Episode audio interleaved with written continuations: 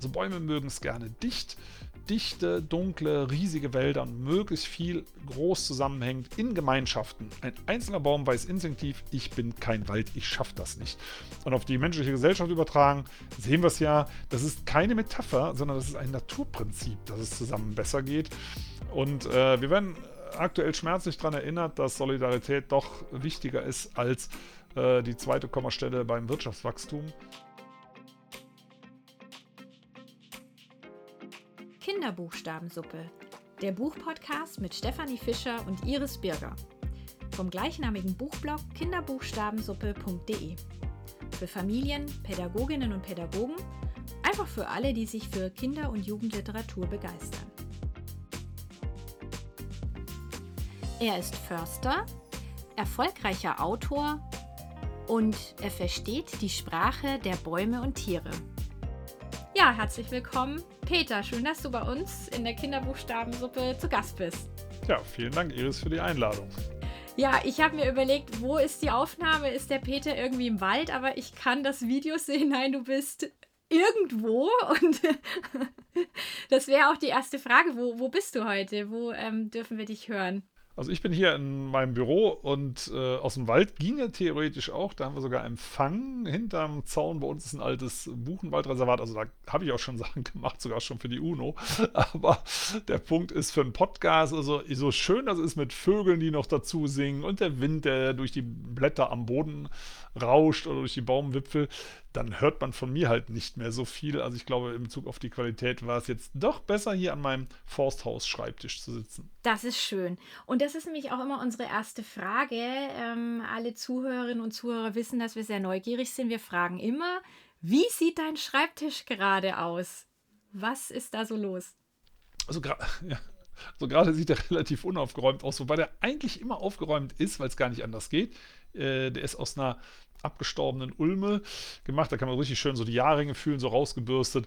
Also eigentlich sowas, wo man sagt, hm, vielleicht kann man das sogar vererben, dass man nicht immer so, so viel Neues kaufen muss. Kleiner als normal, ein bisschen höher. Ich bin ja ein bisschen größer und nur eine, eine kleine Schublade, also keinen so ein Rollcontainer oder irgendwas drunter, weil ich neige dazu, hier irgendwelches Zeug aufzuhäufen und das wollte ich nicht mehr. Und das klappt eigentlich auch ganz gut. Also heute bin ich gerade dabei, ähm, da geht es um eine englische Buchübersetzung, deswegen liegt ein Buch hier und noch eine Telefonkarte für unser Büro, so ein Prepaid-Handy, was wir brauchen, um irgendwelche Sachen zu entschlüsseln. Also von daher liegt ein bisschen mehr drauf als normal. Eigentlich ist der immer blank. Wie sieht dann so ein Arbeitsalltag bei dir aus? Weil du jonglierst ja ganz, ganz viele Themen und Bereiche und, und, und wo ist da noch Zeit, um in den Wald zu gehen? Magst du uns mal so aus deinem Alltag berichten? Ich habe auch gesehen, ihr habt Tiere und da passiert einfach ganz, ganz viel. Oder vielleicht auch so eine Woche, weil sich so ein ganzer Tag gar nicht so zusammenfassen lässt. Kann ich ja ähm, einfach mal von heute erzählen. Also jeder Tag ist natürlich anders. Also manchmal bin ich auch unterwegs, irgendwelche Vorträge oder keine Ahnung was. Äh, oder auch mal zum Verlag nach Hamburg. Aber äh, so normalerweise ist es so, als allererstes, nach dem Aufstehen geht es zu den Pferden. Die sind Luftlinie, also ich kann jetzt auf die Pferdeweide hier rausgucken aus dem Fenster. Äh, das sind 200 Meter entfernt. Da lade ich bei Wind und Wetter. Das ist ähnlich wie bei Hundebesitzerinnen und Besitzern. Ne? Man muss dann raus und die Pferde kriegen zuerst Frühstück. Äh, meine Frau macht die Ziegen. Die Hühner, wir haben noch so zwei Ziegen in Rente und noch drei Hühner, die da rumhüpfen. Ähm, dann werden die alle versorgt, so dann äh, geht es zurück. So war das auch heute sehr kalt, ich hätte beinahe ein anderes Wort benutzt, ähm, und mit starkem Ostwind gut durchgefroren. Aber gut, ich finde das toll. Ähm, und dann äh, gehen wir rein und dann setzen wir uns erstmal mit einer Tasse Kaffee hin, sprechen zwei, drei Sachen durch und dann wird erstmal gelesen. das ist wertvolle Zeit, wenigstens mal so zehn Minuten, Viertelstunde. Ein bisschen gelesen ähm, und zwar nicht auf E-Readern, sondern ähm, äh, gedruckte Bücher, weil ich einfach finde das einfach toll. Übrigens nebenbei, ähm, das macht glaube ich so die Hälfte der Menschheit macht es und die andere nicht in die Bücher reinriechen. Ich weiß nicht, ob du das auch machst. Bei Büchern, bei neuen Büchern, dass man reinriecht, wie riechen die? Machst du das? Spannend, nee. Also ja, so beim Blättern kommt der Geruch, aber wahrscheinlich ja, ist ja. das kein, jetzt wird es so sein, auch für alle, die das hören, dass man das bewusst riecht, ja? Nein, ja. habe ich noch nicht gemacht. Doch. Also man riecht, das ist neu, aber nicht, ah ja, spannend. Und manche Bücher riechen gut und manche nicht. Also das hängt gar nicht unbedingt äh, von natürlichen Gerüchen ab oder so. Und also dann repräsentieren wir eigentlich perfekt die Menschheit. Du machst nicht, ich mach's. Aber stopp, äh, Peter, eine Ergänzung. Ich ja. erkenne ein frisches Buch und ein Buch aus der Bücherei oder ein Buch aus, ähm, wenn man Gebrauchtbücher auf Marktplätzen kauft. Das riecht ja. man. Hat ein Buch gelebt schon so, ne? Irgendwie. Genau. Manchmal möchte man das gar nicht so genau wissen, so wie das riecht. Äh, ja, äh, stimmt. Im Buchbuch gibt es natürlich auch. so, ja. also wir kommen jetzt von Hölzchen auf Stöckchen, aber das ist ja bei Förster nicht ganz so schlimm. Äh, wir waren bei, immer noch bei, bei Frühstückskaffee. Äh, mehr gibt es auch nicht, weil wir frühstücken nicht. Also ah, ja. Äh, ich bin jetzt 57 und da muss man ein bisschen aufpassen, äh, wenn man immer so weiter ist, wie man das früher gemacht hat, dann halt dick. Und das möchte ich nicht, weil da komme ich die Berge hier nicht mehr rauf. und deswegen gibt es bei uns erstmal kein Frühstück, sondern nur einen Kaffee ohne, ohne Zucker. Obwohl ich das eigentlich lieber mit Zucker mag. So, also wir starten weiter im Tagesverlauf. Dann bin ich in die Waldakademie rübergefahren, da haben wir eine kurze Besprechung gehabt mit ähm, den Teammitgliedern, mit Josef und mit der Celine. Celine macht bei uns die äh, Social Media Sachen. Äh, also die Waldakademie, muss man dazu sagen, gehört ja meinen Kindern und einer Kollegin, die gehört mir ja gar nicht. Ich bin ja auch nicht geschäftsführend tätig, sondern immer nur, wenn irgendwelche Veranstaltungen sind. Also da haben wir ein paar Sachen besprochen für Online-Kurse. Dann ist es wieder zurückgegangen nach Hause. Dann habe ich an der englischen Übersetzung von dem letzten Erwachsenenbuch ähm, gearbeitet.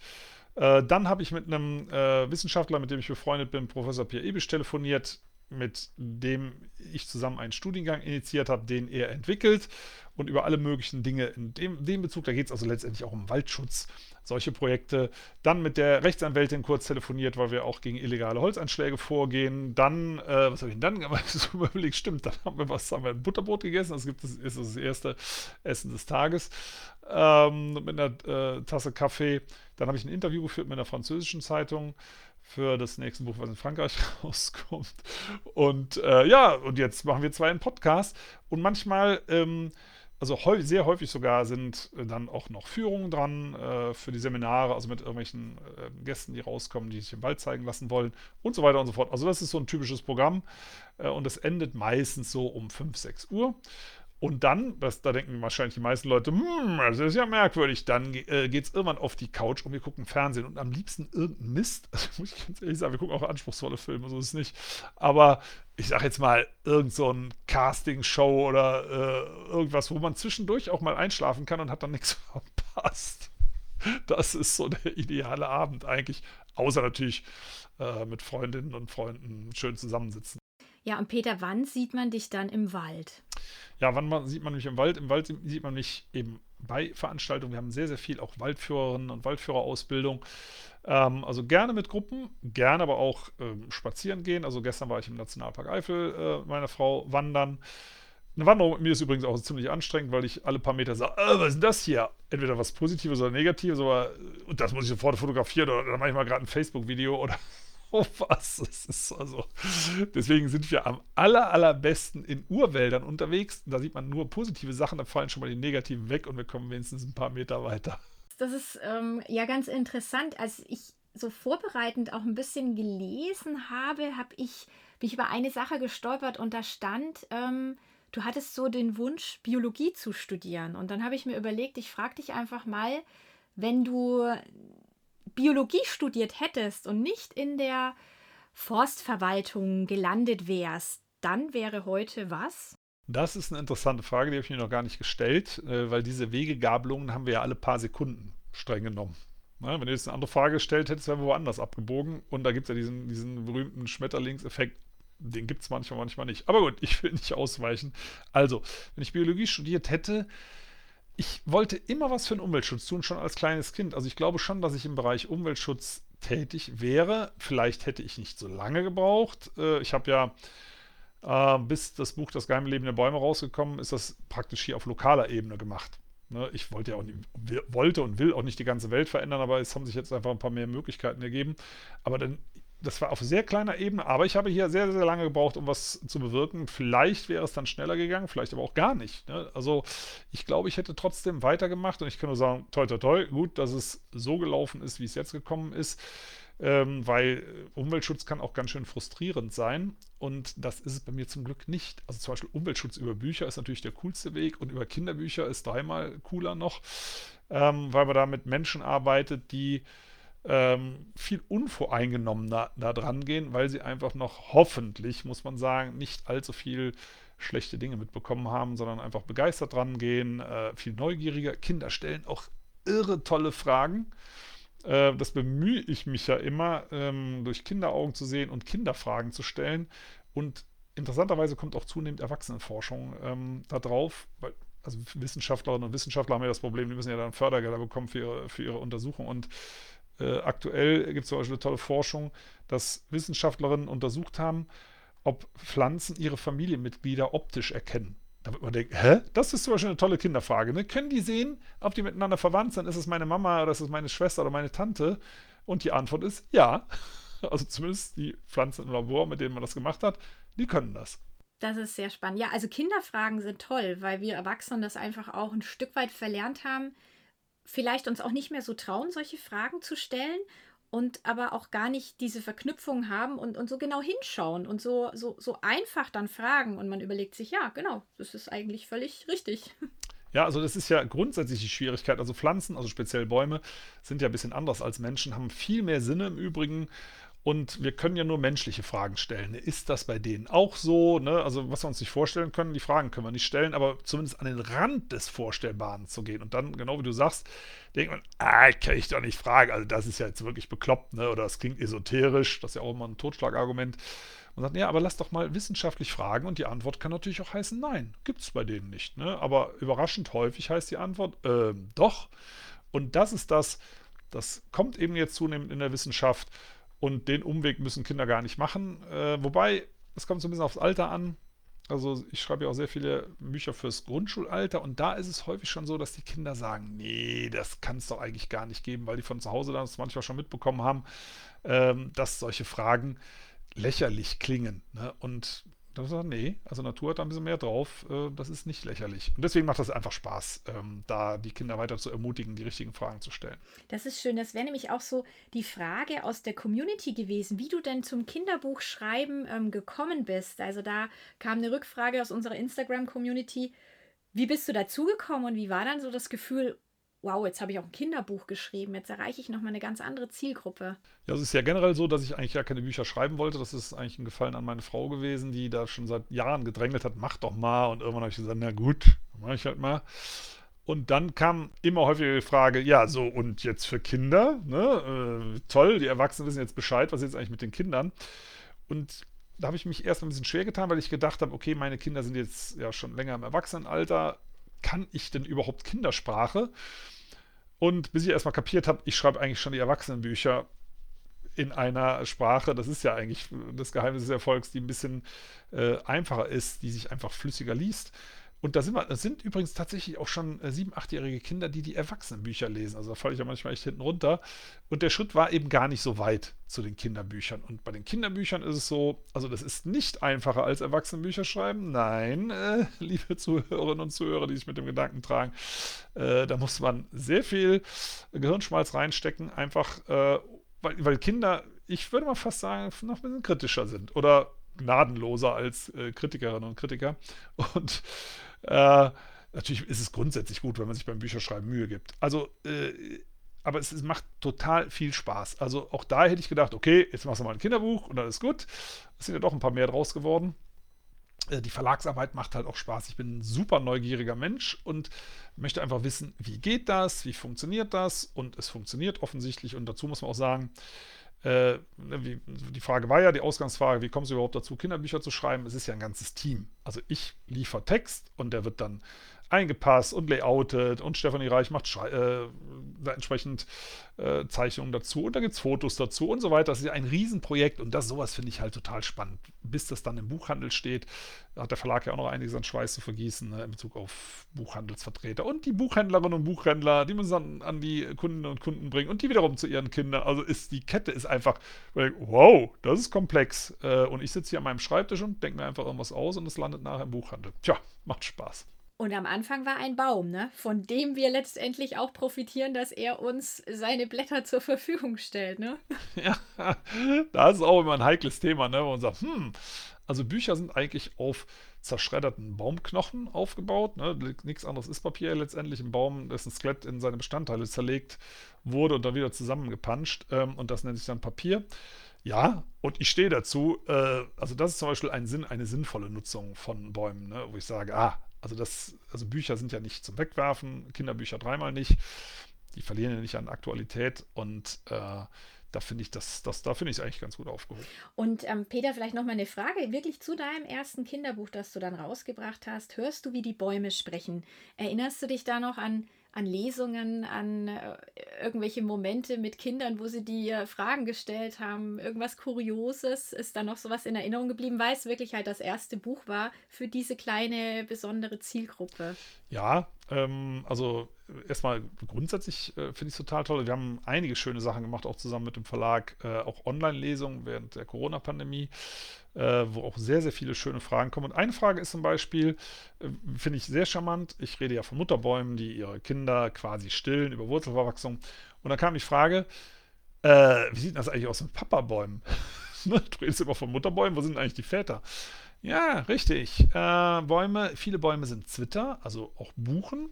Ne, man redet von Mutterbaum, weil halt sehr, sehr viele Eigenschaften eher, wenn man es auf den Menschen überträgt, äh, Frauen zuzuschreiben sind als Männern. Ne, gerade Thema Stillen und so weiter. Aber richtig, man könnte einfach sagen, Baumeltern. Und äh, das andere ist, es gibt tatsächlich Bäume, wo es ähm, männliche und weibliche Bäume gibt, also Jungs und Mädchen, Väter und Mütter. Das sind Weiden zum Beispiel und Pappeln. Die haben getrennte Geschlechter. Also Bäume sind irre vielseitig äh, und nur weil die alle groß sind, äh, kann man die nicht alle in einen Topf werfen. Also da war die Kinderfrage genau richtig. Wir haben auch noch eine Kinderfrage ähm, oder aus der Community eine Frage gehabt. Ich denke mal eher auf Instagram folgen uns dann die Eltern und Pädagogen und Pädagoginnen. Wie kam es denn zu Pete, dem Eichhörnchen, was ja vielleicht auch äh, Pete, Peter, ähm, was kannst du darüber berichten? Und warum es auch ein Eichhörnchen wurde? Hätte das auch eine Eule werden können oder ein Rotkehlchen, ich weiß nicht. Warum ist es ein Eichhörnchen geworden? Ähm, ja, also wie kam das zustande? Wir saßen äh, mit der Verlagsleitung in der Waldakademie. Und das war einer der ersten Kontakte und haben äh, entsprechend diese Projekte äh, jetzt in Bezug auf ein Bilderbuch für die jüngere Gruppe äh, gesprochen. Und dann ist die Frage, über was könnte man denn schreiben? Und es war wirklich eine Sache von fünf Minuten. So ist das entstanden. Innerhalb von fünf Minuten, wo ich sagte, Mensch, am schönsten wäre doch ein Eichhörnchen. Ja, warum? Ich gucke ja wirklich hier aus meinem Bürofenster raus und sehe hier ständig den Baum rauf und runter krabbeln und die sind einfach süß, die sind niedlich. Und Eulen, muss man sagen, ja, die sind halt da nicht ganz so kuschelig und uns ein bisschen weiter entfernt. Da kann man sich nicht so gut reinversetzen. Also Eichhörnchen, ich fand, ich fand die jedenfalls immer cool. Und das ist ja der Vorteil als Autor, kann ich sagen, ich will ein Eichhörnchen. genau, ich will das Eichhörnchen. und ups, gibt es ein Eichhörnchen. Und ich glaube, mit dem Piet ich weiß gar nicht mehr, wer es, ob es Julia Bielenberg sogar selber war oder wer, ich, wer vom Verlag, ich möchte jetzt keinem Unrecht tun. Äh, auf jeden Fall ähm, ist es eine, eine, eine Verlagsentscheidung, Idee gewesen. Ah, Mensch, das Eichhörnchen könnte doch Pete heißen. Äh, und ja, und, und die Geschichte für das erste Bilderbuch stand dann tatsächlich auch innerhalb von, weiß ich nicht, einer Viertelstunde oder so. Also das geht bei mir oft ganz schnell. Ich brauche da nicht viel Zeit. Sag, Mensch, das ist doch cool, darüber könnte man schreiben. Klar, hinten raus dauert das natürlich dann schon alles ein bisschen länger, aber das, das war, ging also ganz schnell. Und damit hat man, dass man sich damit für eine Reihe festlegt und für sogar für ein echtes Stofftier, was Pete gibt es ja dann auch als Kuscheltier, das war mir gar nicht so klar. Dann, äh, da hätte ich, glaube ich, Angst vor meiner Spontanität gehabt und hätte gedacht, ups, was hat das alles für, für äh, Konsequenzen zu bedenken? Da hätte ich wahrscheinlich viel länger drüber nachgedacht. Aber so, das war eine Bauchentscheidung. Die sind manchmal genau richtig, ja. ja. Du hattest vorhin auch die Stefanie Reich als Illustratorin erwähnt. Wie war denn dann die Zusammenarbeit? Also ähm, bleib, bleiben wir mal bei Pete. Das war das Eichhörnchen. Und wie ging es dann weiter? Wie, wie kannst du so eure Zusammenarbeit auch beschreiben, wenn das Ganze dann was vorher vielleicht so eine Idee ist, wirklich visualisiert wird und du siehst das dann zum ersten Mal. Also erstmal vom Stil her, äh, also das finde ich vom Verlag her wirklich immer sehr freundlich, und ganz vorsichtig, könntest du dir vorstellen, so diesen Stil, das und jenes und äh, ich muss ganz sagen, ehrlich sagen, ich verlasse mich da auf den Verlag. Ich bin ja kein Profi in Buchherstellung oder so. Und äh, Stefanie Reich hat ja schon einiges Erfolgreiches veröffentlicht. Fand ich einfach schön. Ne? Ja, passt. Und dann äh, geht das so, dass man schon mal ein bisschen telefonieren muss, auch ne, was, was muss das Bild bringen, was der Text nicht bringt. Gerade bei Bilderbüchern ist es so, ne, dass man hat ja sehr, sehr wenig Text zur Verfügung, was es sehr anspruchsvoll macht. Ja, viele Leute denken, ja, da muss man nicht viel schreiben. Ein paar Zeilen, zack, ist das Buch fertig. Nee, nee, da, da, zählt dann jedes Wort doppelt, weil man gucken muss, was, darf, was muss das alles transportieren. Man will die Kinder ja auch nicht überladen, überfrachten mit solchen Sachen. Und dann muss, müssen die Bilder auch einiges bringen. Ne? Und dann ist die Frage, was stelle ich mir vor, was, hat, stellt sich Stephanie vor? Äh, ne, und das versucht man zur Deckung zu bringen, was sehr, sehr gut klappt.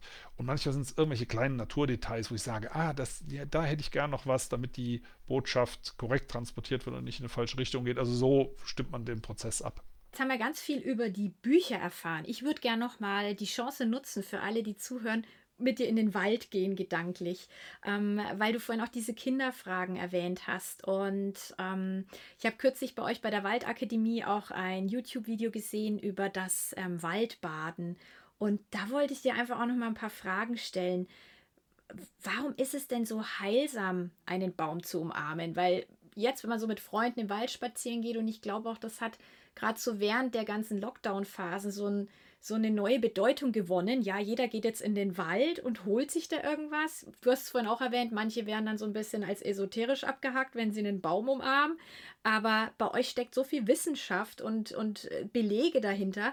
Für alle Skeptiker und Skeptikerinnen kannst du noch mal zusammenfassen, warum uns das so gut tut und warum das auch so wichtig ist, in den Wald zu gehen und sich auch wirklich mal auf diese Erfahrung einzulassen, einen Baum zu umarmen. Ja, also erstmal das in den Wald gehen, ähm, das ist wissenschaftlich gut abgeprüft. Übrigens, dieses Waldbaden ist keine alte fernöstliche Tradition, als die das manchmal dargestellt wird. Das ist eine Erfindung aus den 80er Jahren von der japanischen Forstverwaltung. also, aber auch neue Sachen können ja gut sein. Uh, und die, die wissenschaftliche Relevanz dahinter, auch in Deutschland schon mehr, durch mehrere Studien ganz gut belegt, ist, dass man äh, die Baumkommunikation einatmet, also die, die Duftstoffe. Das riecht man auch manchmal so an heißen Sommertagen, dieses würzige Aroma, was in der Luft liegt. Äh, das senkt den Blutdruck, äh, das stärkt das Immunsystem. Da gibt es äh, schöne Studien dazu. Also da gibt es eine direkte Rückkopplung, die auch Sinn macht, weil wir äh, mit dem Wald sehr, sehr stark verbunden sind entwicklungsgeschichtlich. Ähm, also das, das macht Sinn.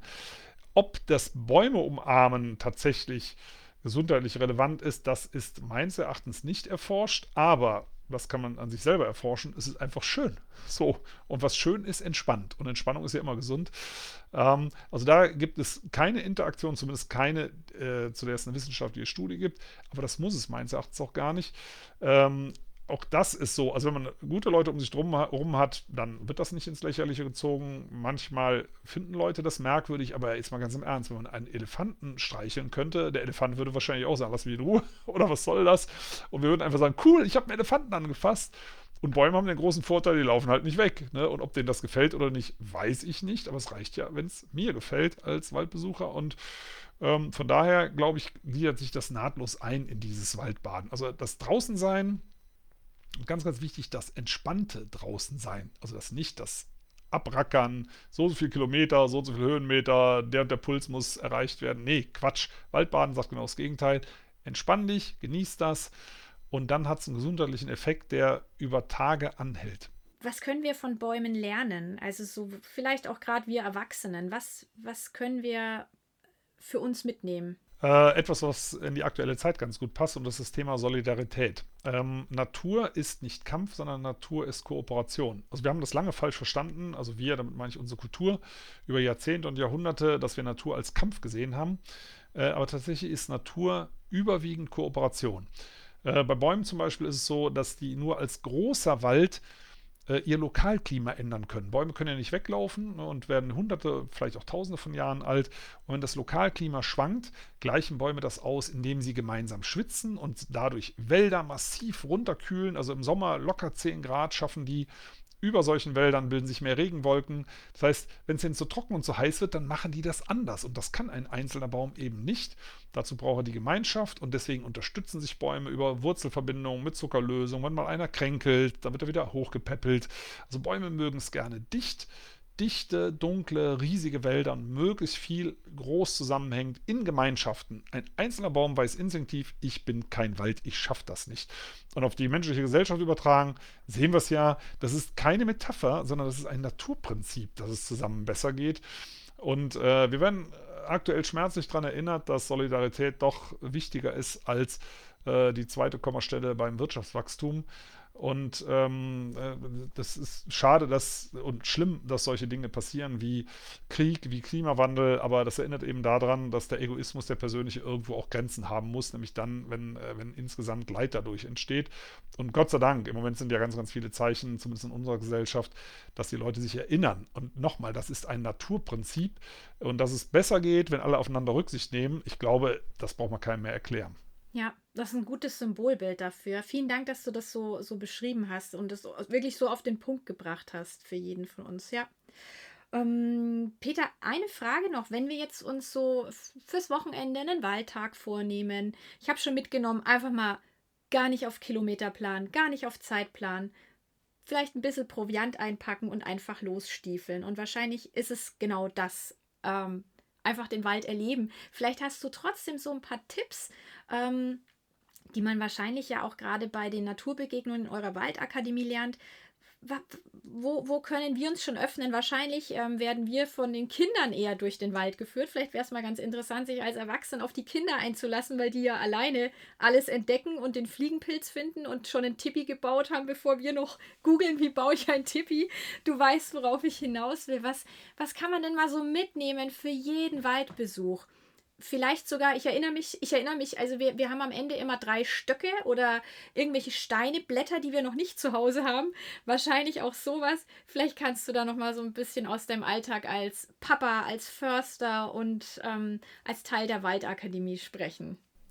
Ja, also ich glaube, also speziell mit Kindern, ne, meinst du auch. Ähm, also, wie du schon sagst, nicht so viel vornehmen. Also viele Komfortsachen mitnehmen, ne? also gerade Kinder äh, sind es gewöhnt, äh, pünktlich Hunger zu bekommen, solche Dinge, ne? Dann spielt es keine Rolle mehr, ob wie toll die Aktion ist. Denn wenn Hunger trinken, wenn solche Sachen nicht funktionieren, ist schon mal ganz schlecht. Also Komfortsachen alle einpacken, ne? Da gibt es auch keine, das geht draußen nicht oder so, ne? Das ist äh, unökologisch oder was auch immer an Vorbehalten sind. Also alles, was den Komfort erhöht, mitnehmen. Und dann, äh, ja, die Idee ist gut, sich, sich, an das Kindertempo anzupassen und sich von den Kindern führen lassen. Also die Richtung, wenn ihr irgendwo lang gehen wollt, klar, äh, wenn die Kinder sich nicht auskennen, alles klar, kann man machen. Aber oft bleiben die dann stehen und da wird irgendwo rumgespielt und das kann auch mal eine Stunde dauern. Und dann wird man als Eltern ungeduldig, weil man ja irgendwo noch hin will. Und die Frage ist aber, wozu? Ne? Also das ist ja Freizeit. Äh, und dann zur Not dreht man sich wieder um und geht wieder zurück und hat nur 500 Meter geschafft, anstatt äh, 10 Kilometer. Also das, das ist wirklich ganz empfehlenswert, zumindest mal. Man kann das ja abwechselnd machen. Ne? Einmal geht es ein bisschen mehr nach den Erwachsenen, einmal mehr nach den Kindern. Aber wenn es nach den Kindern geht, äh, vielleicht möchten die auch rennen, ne? vielleicht möchten die auch schreien. Schreien ist übrigens sehr entspannend für die meisten Waldtiere, weil die wissen, da sind keine Jägerinnen und Jäger unterwegs. Man kann sich entspannen. Also die Kinder dürfen laut sein. Die Kinder, ja, die machen auch mal was kaputt. Also ich würde vielleicht, wenn Kinder jetzt, manche sind ja so drauf, dass sie mit Stöcken irgendwelche Pflanzen zerhacken wollen. Da kann man mal kurz sagen, das tut denen auch weh. Ne, das kann man mal, das kann man schon erzählen. Aber ansonsten, wenn die irgendwo drauf treten oder sonst irgendwas ist, Kinder können gar nicht so viel kaputt machen wie große Holzerntemaschinen. Also da sollte man sich auch mal entspannen. Ne? Ähm, was super schön ist, jetzt gerade im beginnenden Frühjahr, die Kinder mal schmecken lassen, wie, wie unterschiedlich schmecken Baumarten.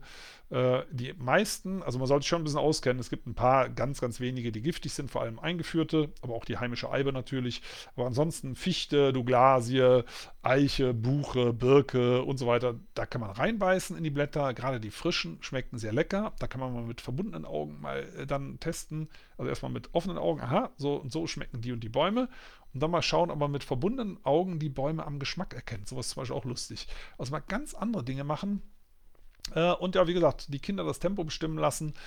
Äh, das fällt Erwachsenen, wie gesagt, schwer. Aber dazu am besten eine Decke mitnehmen, vielleicht auch ein gutes Buch, ne, wenn man das nicht schafft. Oder eine super schöne Vogel-App. Also gerade, ich weiß gar nicht, ob Kinder da drauf stehen, auf diese App BirdNet, die ist, ähm, kennst du vielleicht auch, ne? die ist ja verbunden mit Forschungseinrichtungen. Da kriegst du wirklich sauber angezeigt, welche Vögel singen um dich rum. Das ist wirklich eine ganz, ganz tolle App. Äh, ist spannend mit Kindern, aber wenn die Kinder eben gerade irgendwo im Totholz rumpulen und suchen irgendwelche Asseln oder so, und man denkt, Mensch, das ist die 500. Assel, jetzt ist doch langsam mal gut, dann könnte man sein Handy rausziehen und mal Vogelstimmen bestimmen. Das macht total Spaß, da erwacht nämlich so ein bisschen die Sammlerleidenschaft.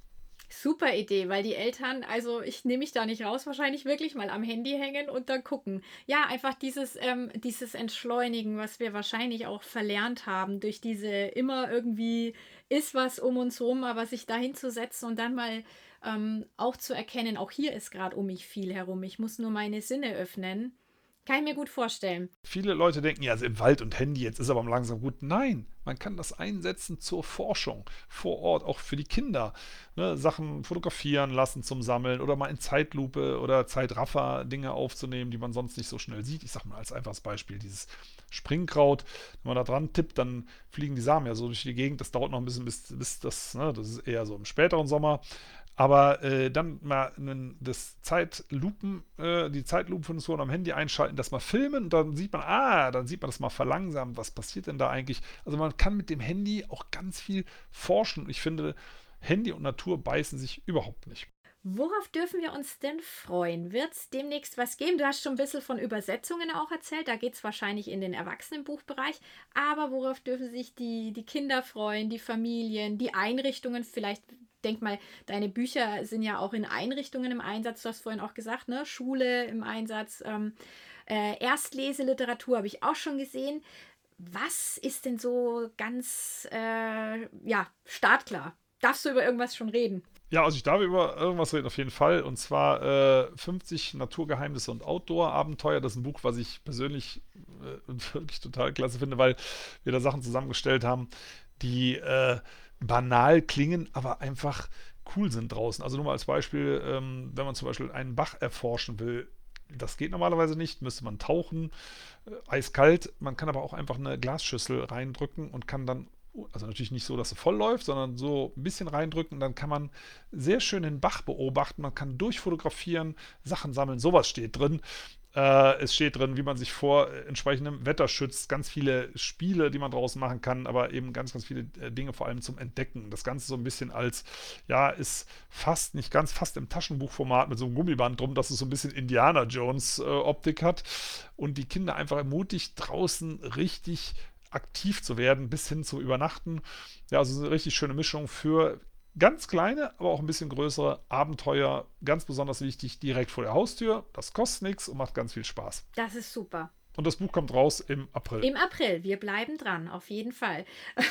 ja, Peter, also vielen Dank für den äh, rundum Blick, den du uns gerade ermöglicht hast.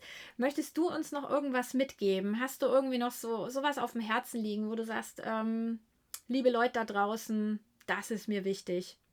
Also was mir wichtig ist, äh, ist, dass äh, wir alle optimistisch bleiben. Äh, gerade bei Kindern, die belastet die ganze Situation. Also Thema ähm, Ukraine-Krieg, Thema Klimawandel ja auch ganz stark. Die sind ja nicht doof, die kriegen das ja alles mit. Und ich kann nur mal eine, eine Episode schildern, die äh, mir wirklich ans Herzen äh, ging. Das war, ähm, das ist ein 15-Jähriger vor mir gewesen, der eine Panik vor der Zukunft hatte und Trost suchte, wo ich dachte, so weit dürfen wir es nicht kommen lassen. Ne, wir kommen in keine ausweglose Situation. Es wird schwierig und vielleicht auch schwieriger, aber es gibt Lösungen dafür und es gibt wirklich auch Grund, optimistisch in die Zukunft zu schauen. Es geht nicht um Zweckoptimismus, sondern es geht darum, äh, dass wir den Kindern vermitteln, ja, äh, wir müssen uns auf einige Schwierigkeiten einstellen, aber wir schaffen das, wenn wir uns alle ähm, ein bisschen Mühe geben und Rücksicht aufeinander und auf die Natur nehmen, äh, dann ist das zu schaffen. Das ist mir ganz, ganz wichtig, weil ich glaube, nur mit Pessimismus und äh, Hiobsbotschaften schaffen wir das nicht, in eine vernünftige Zukunft zu kommen. Mit Optimismus, mit Tatkraft, äh, mit Rücksicht, mit Freude geht das viel, viel besser. Und ich glaube auch, dass wir das schaffen und das sollten wir den Kindern vermitteln. Das finde ich ganz, ganz wichtig.